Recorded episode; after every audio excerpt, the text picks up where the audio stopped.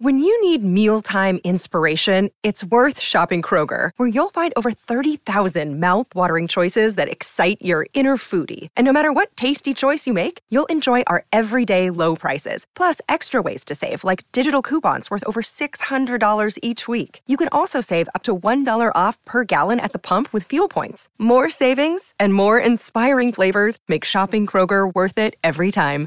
Kroger, fresh for everyone. Fuel restrictions apply. Another day is here, and you're ready for it. What to wear? Check. Breakfast, lunch, and dinner? Check. Planning for what's next and how to save for it? That's where Bank of America can help. For your financial to-dos, Bank of America has experts ready to help get you closer to your goals. Get started at one of our local financial centers or 24-7 in our mobile banking app. Find a location near you at bankofamerica.com slash talk to us. What would you like the power to do? Mobile banking requires downloading the app and is only available for select devices. Message and data rates may apply. Bank of America and a member FDIC.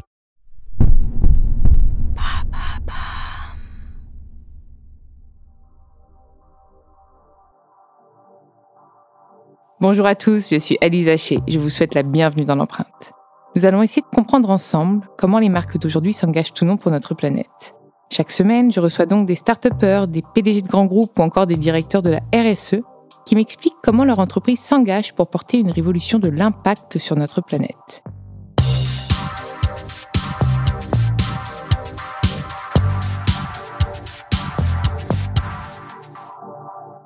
Dans ce nouvel épisode de l'empreinte, j'ai le plaisir de recevoir Karen Lemasson, la directrice RSE et Open Innovation des laboratoires Expansience, le premier laboratoire pharmaceutique et dermocosmétique au monde à avoir reçu la certification Bicorp en 2018.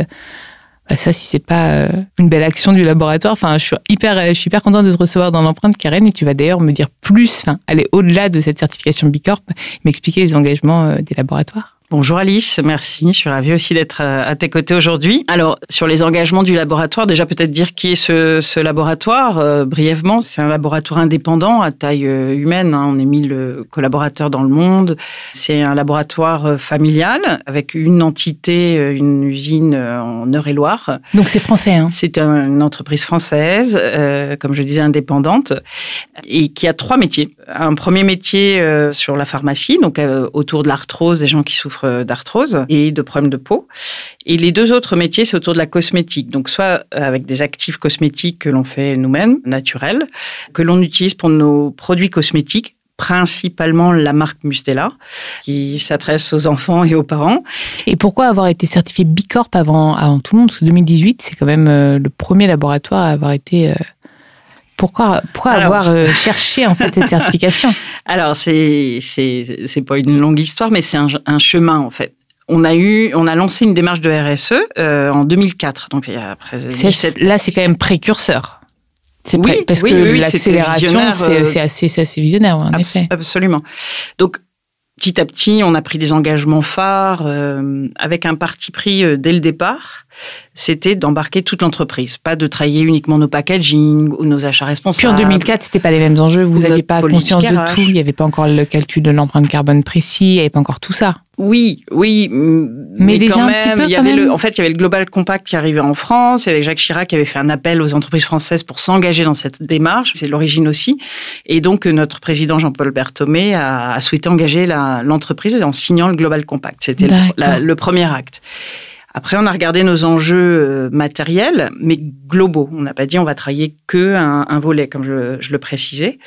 Et petit à petit, en fait, on a intégré la RSE non pas à côté, des activités business ou de la politique RH ou des, activités industrielles, on l'a intégré au cœur du réacteur de l'entreprise. Donc ça se fait pas. C'est diffusé en, fait. Voilà, c'est de dire je ne pense pas aimer produits d'une manière et puis à côté j'essaie de faire moins euh, moins mal à l'environnement, etc. C'est comment petit à petit je l'intègre dans, dans la stratégie de ma marque, de mes marques et c'est la meilleure manière finalement de se transformer. Et comment tu l'as fait? Comment vous, avez fait Donc ça ça s'est fait en plusieurs étapes. Et pour répondre à la question sur Bicorp, c'est que Bicorp, arrivait en 2018, 14 euh, ans après à peu près. On avait finalement eu deux vagues d'objectifs hyper challenging à chaque fois, challengeant sur euh, euh bah, à nouveau le carbone, diminuer l'empreinte carbone. On a fait notre premier bilan carbone en 2008. Et il y avait, il y avait bien le scope 1, scope 2, scope 3 Il y avait le scope 1, scope 2, scope 3. Ah oui, donc, parce qu'en fait aujourd'hui il y a beaucoup de enfin, de, moins en moins maintenant. C'était quand même l'année dernière, voilà, de débat de débat, de dire scope 1, scope 2, mais c'est pas suffisant. Parfois, c'est que scope 3 qui est polluant. En l'occurrence, dans notre secteur, c'est un énorme impact. Le scope 3, pour, pour, ceux qui nous écoutent, c'est celle, c'est les matières premières, les achats, etc. Donc, le scope 3 qui est, qui est quand même euh,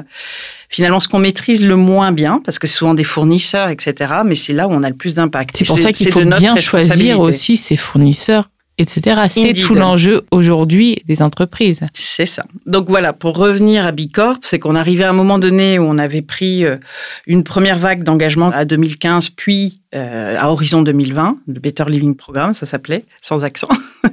Et on arrivait à un moment où on avait progressé sur nos produits Mustela, on avait travaillé nos packaging, vraiment l'éco-conception, mais pas que les emballages, c'est-à-dire du laton, du berceau pardon à la tombe des produits. Il n'y avait plus de plastique ou il y en avait quand ah, même? bah, Plastique, on en a encore, on en a encore, mais on avait diminué, on avait fait faire une cure de régime à nos flacons, on a intégré du recyclé quand on pouvait. Dès 2007, on a retiré toutes nos notices. Mais tu avais moins d'innovation, tu avais moins de plastique recyclé aussi, parce que la source est difficile à trouver, mais dès 2010 hein, ou 11, je veux pas dire d'annerie, on a intégré dans nos tubes, parce qu'à l'époque, il n'y avait même pas de recyclage de cette filière-là, du recyclé. Oui, c'est ça. C'est qu'en fait, finalement, vous êtes dépendant de l'innovation.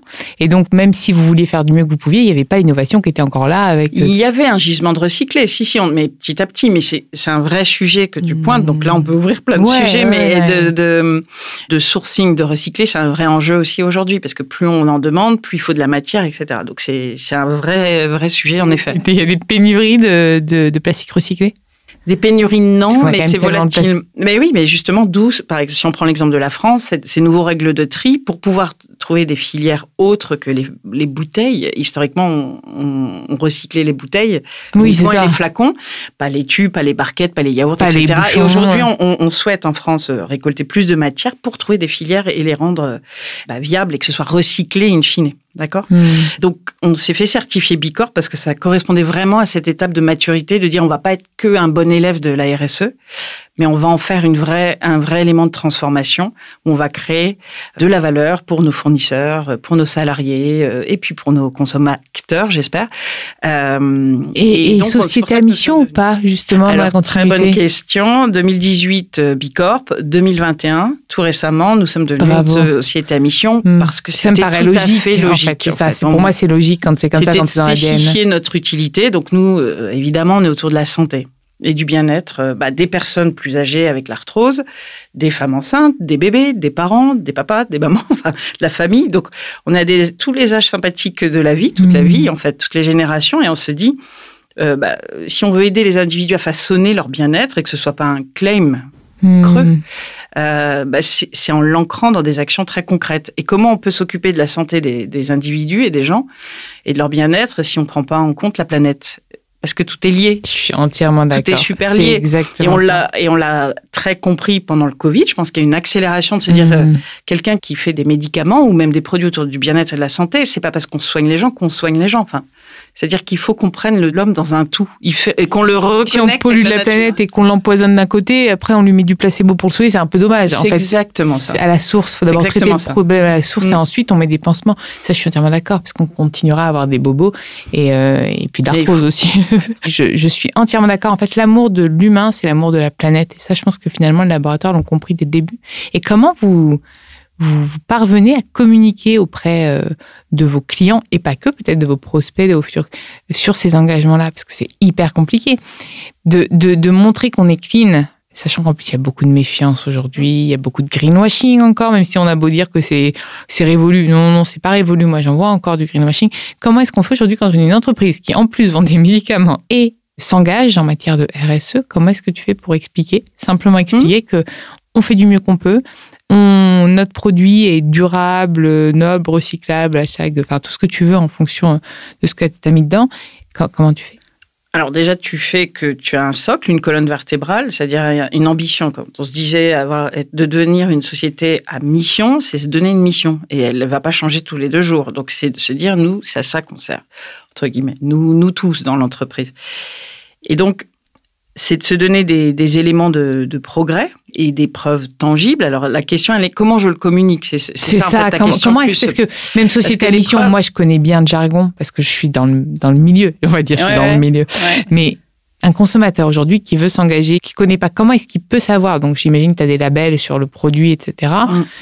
C'est ta seule façon de communiquer ou est-ce qu'il y a des campagnes ou il y a un moyen de les accompagner, de les sensibiliser à ces enjeux-là dans votre communication? Alors, la RSE ou les sujets sociétaux, environnementaux et sociaux sont par nature complexe. Ah oui. Pas compliqué, complexe. C'est-à-dire, il n'y a, y a pas le oui, le non. Des fois, c'est un peu gris, on n'aime pas ce qui est entre deux, on aime les solutions simples. Et c'est jamais simple, en fait. Euh, donc, je dis ça parce que ça, ça, peut être très bavard. Pour expliquer vraiment une démarche, pour rentrer dans des preuves, c'est très bavard. Donc, effectivement, nous, on a choisi de se faire challenger en externe membre de l'Union pour le biocommerce éthique euh, depuis 2011. On a eu le label engagé RSE au niveau exemplaire dès 2013, qui est une évaluation de toute la démarche RSE euh, du groupe. Et c'est le, il y a, il y a quand même beaucoup de labels. Tu crois beaucoup en le label? Je pense que le label ne fait pas tout, mais pour répondre à ta question, qui était comment je communique facilement auprès des consommateurs pour le moins, c'est très bavard. Donc, on peut donner beaucoup plus de preuves. Il faut donner des preuves, et ça, c'est normal. Il faut démontrer ce qu'on dit, c'est évident. Mais quand on est dans un linéaire, dans des pharmacies, ce ne sont pas nos pharmacies, c'est nos partenaires pharmaciens, mais c'est pas bavard. Donc, euh, euh, c'est vrai qu'un logo, une certification rassure. Non, mais c'est une vraie question que, que je me pose et que beaucoup mm. d'auditeurs se posent souvent mm. sur la nécessité des labels qui sont pas forcément très inclusifs parce que toutes les marques ne peuvent pas les avoir. Mais finalement, je suis je te rejoins, je pense qu'il y a ce côté rassurant. Et encore, parfois, les consommateurs connaissent même pas les labels. Mm. Donc ça, ça vaut la belle après de communiquer et de se rendre accessible. Le bio, on le connaît très bien. AB aussi, enfin tout, tout, ça, on les connaît. Mais en fait, le problème, c'est que trop de labels aussi tuent les labels parfois. On, voit plein de trucs et on se dit, bah oui, mais je sais plus ce que ça veut dire. Finalement, il faut peut-être aussi recréer une, un vrai amour pour la marque. Je pense qu'il y a des certifications et des labels d'entreprises qui rassurent pour se dire oui, ma marque, elle peut être très sympa, puis on peut avoir une horrible entreprise derrière. Et à l'inverse aussi. Donc, c'est déjà une colonne vertébrale de se dire, bah, cette entreprise-là, elle, elle est société à mission, donc elle va être auditée avec un comité de mission. Elle est évaluée Bicorp, Ecovadis aussi. Là, on vient de, le refaire pour nos clients B2B notamment. Donc là, on est content. On a aussi eu le, niveau platine, qui est le, niveau, euh, le dernier niveau, enfin le dernier, je sais pas, 1% des entreprises ont. Mais au-delà de ça, c'est super. C'est une reconnaissance pour le travail de toutes les personnes de l'entreprise qui le font. Ce sont des reconnaissances d'entreprise. Et après, comme tu le dis, il y a des labels qui mettent en avant ce que font les marques alors Bicorp regarde très précisément ce que font les marques aussi. Donc il y a la pratique de l'entreprise, mais aussi très concrètement qu'est-ce que font euh, les différentes marques d'entreprise. Donc euh, oui, oui, oui, il y a différents labels. Des fois on s'y retrouve pas, des fois le consommateur euh, mm. peut être perdu, et ça je le comprends. Et ça ne remplace pas, je suis complètement d'accord, une communication au plus proche, de manière très sincère, avec ses consommateurs ou consommateurs. Une pour mieux les comprendre nous, on s'adresse à des, aussi plutôt, avec Mustela par exemple, à des jeunes générations. Donc, c'est aussi comprendre ce qui se passe, les comprendre. Comprendre aussi qu'ils ont envie de, bah, ils ont besoin de produits d'hygiène. C'est plutôt des produits d'hygiène ou des problèmes de peau, nos, nos, produits hein, de soins et d'hygiène. Euh, mais ils n'ont pas envie euh, que ce soit dépend de la planète et ils n'ont pas envie d'avoir honte quand ils jettent un produit ou quand ils l'achètent. Ils veulent, pas le packaging, il y a ce besoin de naturalité. J'imagine que dans vos produits, vous, ça, ça avez un gros travail. On a tous maintenant, même moi. Enfin, avant je le faisais pour la planète, maintenant je le fais pour ma santé. C'est ce qu'on appelle l'égologie. Et voilà. mais mais c'est vrai que maintenant je le fais presque pour moi. J'ai conscience que c'est mauvais aussi, enfin toute la chimie. Euh, alors parfois il y a des substances chimiques qui sont irremplaçables et qui sont pas du tout dangereuses. Parfois il y a des substances naturelles qui donnent des allergies. sûr aussi. Mais justement, euh, j'imagine que vous avez dû exclure pas mal quand même de substances en parlant d'enjeux matériels, qui a une sémantique très technique sur la RSE, mais qui veut dire quels sont les enjeux les plus importants pour ma marque, si on l'amène à une marque par exemple, pareil pour une entreprise, et dont mes parties prenantes, c'est-à-dire les consommateurs, mes fournisseurs, mes salariés, ont des grandes attentes. En fait, c'est vraiment les enjeux les plus importants. Hmm. Le numéro un, quand on s'adresse à des familles, des bébés, c'est ce qu'il y a dans nos produits. Et d'ailleurs, sur ça, on a fait un travail... Euh, en 10 ans, je crois qu'on a, on a amélioré la naturalité de nos produits de, de 12 points. Je crois qu'on est à peu près. 12 points, c'est quoi comme équivalence On est à 96% d'ingrédients d'origine ah naturelle en moyenne pour les produits euh, Mustela. Euh, donc, ça veut dire qu'on a, on a eu ces dix dernières années un travail euh, sur les formules avec une exigence. Euh, ça, c'est la colonne vertébrale. La, colonne vertébrale, c'est la qualité, l'innocuité. Vraiment, tout ce qui est santé environnementale, perturbateur endocrinien, une vraie attention là-dessus parce que c'est l'enjeu numéro un, évidemment. Et c'est bio aussi? Alors, on a pas tout, pas tout, mais pas bio, mais on a lancé euh, euh, les essentiels d'une gamme bio, euh, vegan, il y a deux, trois ans. on vient de lancer un baume multifonction. Ça, c'est important aussi, pas pousser à la surconsommation. Multifonction. À nos, tous les produits qui sont sortis sont bio sur les produits maternels. Oui, j'imagine que les nouveaux, les nouveaux produits sont quand même très bio, etc. Oui, oui, oui. Mais et euh, bio et après euh, faire attention au sourcing parce que enfin je dis pas que quand on est bio on fait pas attention au sourcing mais de tout ce qu'on met dans nos produits à l'innocuité en jeu numéro un pour l'homme enfin les enfants les femmes mais aussi pour l'environnement c'est-à-dire travailler sur la biodégradabilité des formules c'est très important parce que quand on se lave, euh, bon, en France, on a un système de station d'épuration, mais il y a des pays où c'est pas le cas. Donc, il, vraiment un, un, travail sur les formules euh, sur le packaging. C'est ce que je disais quand je parlais d'éco-conception, mm. d'éco-socio-conception, c'est tout au long de la vie du produit. L'usine, l'économie circulaire, le transport. Alors l'économie circulaire, c'est plus euh, Pour comment, le. Euh, ouais, comment je vais euh, faire en sorte de voilà de, raccourcir, d'avoir de, l'éco-conception, mais même au plus proche d'où je, je, produis ou je consomme. Là, on a un exemple récent en France, dans le domaine de pharmacie. On a lancé le vrac, enfin la recharge, donc avec une bouteille en, verre qui s'appelle J'adore. Mais on y est allé en mode open innovation là par petites touches, en disant on l'a lancé en plein Covid. Donc au début on avait lancé le gel lavant bio le fameux, et euh, du gel hydro, qu'on ne savait pas du tout faire, mais en urgence, c'était la préoccupation des parents et des, personnes. Mais au-delà de ça, donc on l'a sorti pendant le Covid, donc c'était il y a deux ans, euh, dans deux pharmacies. Euh, pourquoi on y va par petites touches, c'est pour s'améliorer et pour apprendre bah, et pour pas faire des fausses bonnes idées. Exactement. Parce que si le consommateur ne ramène pas son flacon en verre de surcroît, pire. Alors autant le prendre en plastique recyclé. Ah, pire que tout. Mais bien sûr, en fait, on se rend pas compte de l'impact du verre. Les gens ont tendance à l'oublier, mais c'est. Alors, il est meilleur que l'aluminium, mais alors. Pour faire les choses sérieusement, il y a deux volets. C'est de comprendre si les gens allaient jouer le jeu, mais c'est un nouveau geste qu'il faut installer. Il faut être aussi un peu patient. Deuxièmement, c'était de se dire, hors de question qu'on pousse des fausses bonnes idées. On va se le dire ici. Mmh. Et donc, on a travaillé avec l'ADEME pour mesurer euh, au bout de combien de fois l'impact était euh, en analyse de cycle de vie, donc pas que sur euh, les gaz à effet de serre, mais sur tout autre impact environnementaux. Et donc, le verre était gagnant au bout de deux fois et demi, donc on va dire de trois fois d'utilisation, deux fois et demi en moyenne. Donc en fait, deux fois, enfin, on, va, dire trois fois. En fait, si on le ramène trois fois, on est déjà gagnant. On est bien sur tous les critères, il y avait un critère qui était l'énergie, parce que le transport, euh, le verre est plus lourd que le plastique, qui était moins bon. Et donc au début, on a commencé comme ça, on a dit, bah, par précaution, nous, on lavera les flacons. D'accord? C'était consigné, mais on les lavera nous-mêmes quand les gens rapporteront le flacon. Oui, parce qu'il y a aussi l'eau, du coup de lavage, il y a tout ce truc-là, hein, tout ça. Exactement, mais ça, ça fait hein. partie de l'analyse de cycle de vie. Justement, on regarde tout. Et donc, euh, on s'est dit, bah, là, sur, le, sur les 22 qu'on lançait, euh, euh, on va permettre aux consommateurs de le laver à domicile. Pour revenir à l'expérimentation, pour montrer comment on peut cranter, faire des petits pas, pour faire différemment. C'était de se dire, bon, bah voilà, je, je travaille sur mes emballages, je fais un peu mieux. Et puis un jour, il faut faire différemment. On peut pas toujours faire mieux parce qu'après, euh, il faut être un peu en rupture dans l'usage, etc. C'est ce qu'on essaie de faire avec cette expérience revient où on vient recharger son produit. Euh, et même peut-être pour pas le gaspiller, le faire rien que d'ajouter entre guillemets une contrainte. Est-ce que le fait justement de devoir aller le recharger, ça permettrait aussi de dire bon attends, je vais faire gaffe avant d'aller le recharger. Je sais pas, hein, c'est des questions. Ça je sais pas. Tu penses ça, pas je peux pas. Je, je, on va, on va faire un sondage après une étude. Est-ce que ça Mais moi je fais un appel. Hein, des personnes ah qui ont testé, je veux bien qu'elles qu'elles qu nous fassent des, des, retours. Mais le problème c'est que ceux qui vont essayer, c'est des personnes qui sont entre guillemets déjà convaincues. C'est enfin c'est un peu dommage parce que c'est de tout en l'homme, de tout en l'homme et la femme, dirais-je. Euh, il y a toujours eu les les les 10% de personnes qui, qui, basculent un modèle et, et, après nous on suit, mais qui, qui, sont les précurseurs et ça annonce le monde de demain. Et ça, mais il faut rendre sa tendance, il faut rendre ça sexy d'aller faire recharger ces trucs et tout. En fait, c'est tout l'enjeu. Aujourd'hui, il faut que tous les influenceurs aillent faire des recharges et aillent euh, mieux consommer, arrêtent de surconsommer, etc. Et,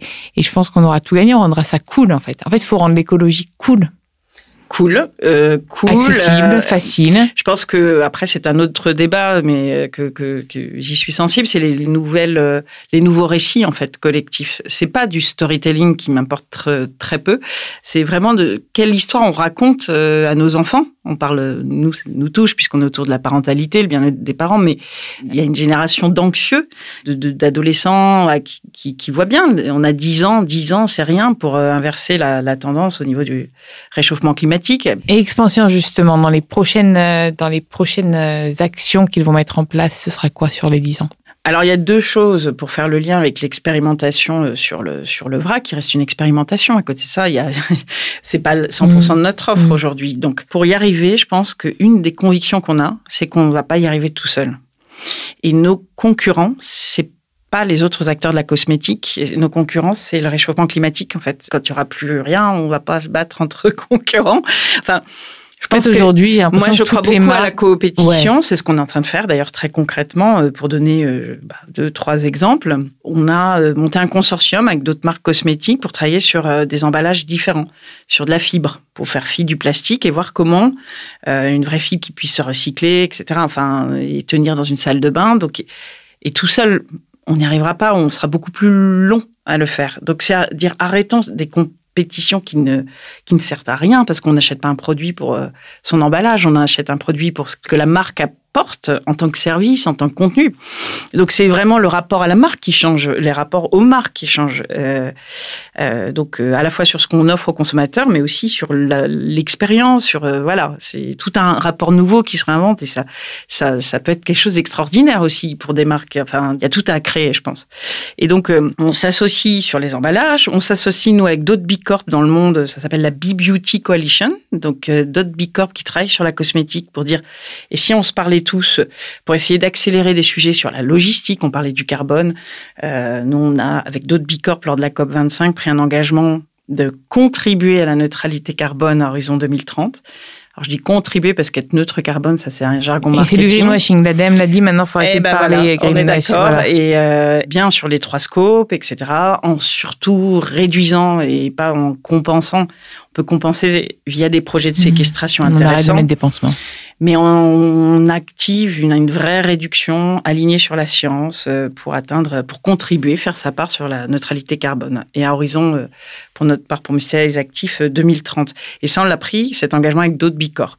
Et donc, dans la B-Beauty Coalition, on, va, on a des groupes qui vont travailler sur ces thématiques logistiques, ingrédients, packaging et de se dire qu'est-ce qu'on peut faire tous ensemble en fait.